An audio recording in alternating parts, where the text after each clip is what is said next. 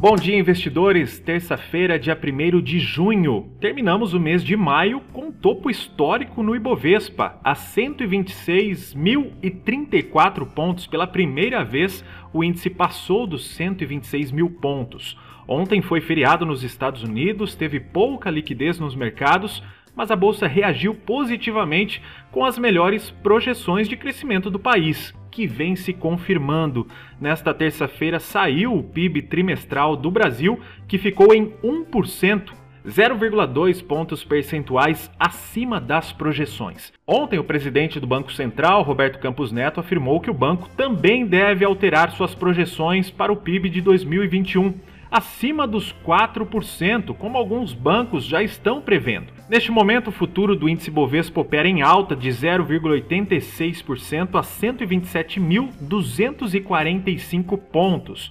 O futuro do S&P também está em alta de 0,48% às 9h50 da manhã. Daqui a pouquinho saem outros números importantes lá nos Estados Unidos. Às 10h45 tem o PMI industrial e às 11 horas o índice de emprego no setor manufatureiro. Bom, enquanto a previsão do PIB é para cima, há a preocupação da crise hídrica, que segue fazendo preço na curva de juros. Vários gestores e analistas estão divergindo as opiniões sobre a Selic até o final do ano, que está trabalhando entre 5,5% e 6,5%. O movimento mostra que o mercado espera um impacto na inflação no curto prazo e que o Banco Central terá de atuar de forma mais consistente.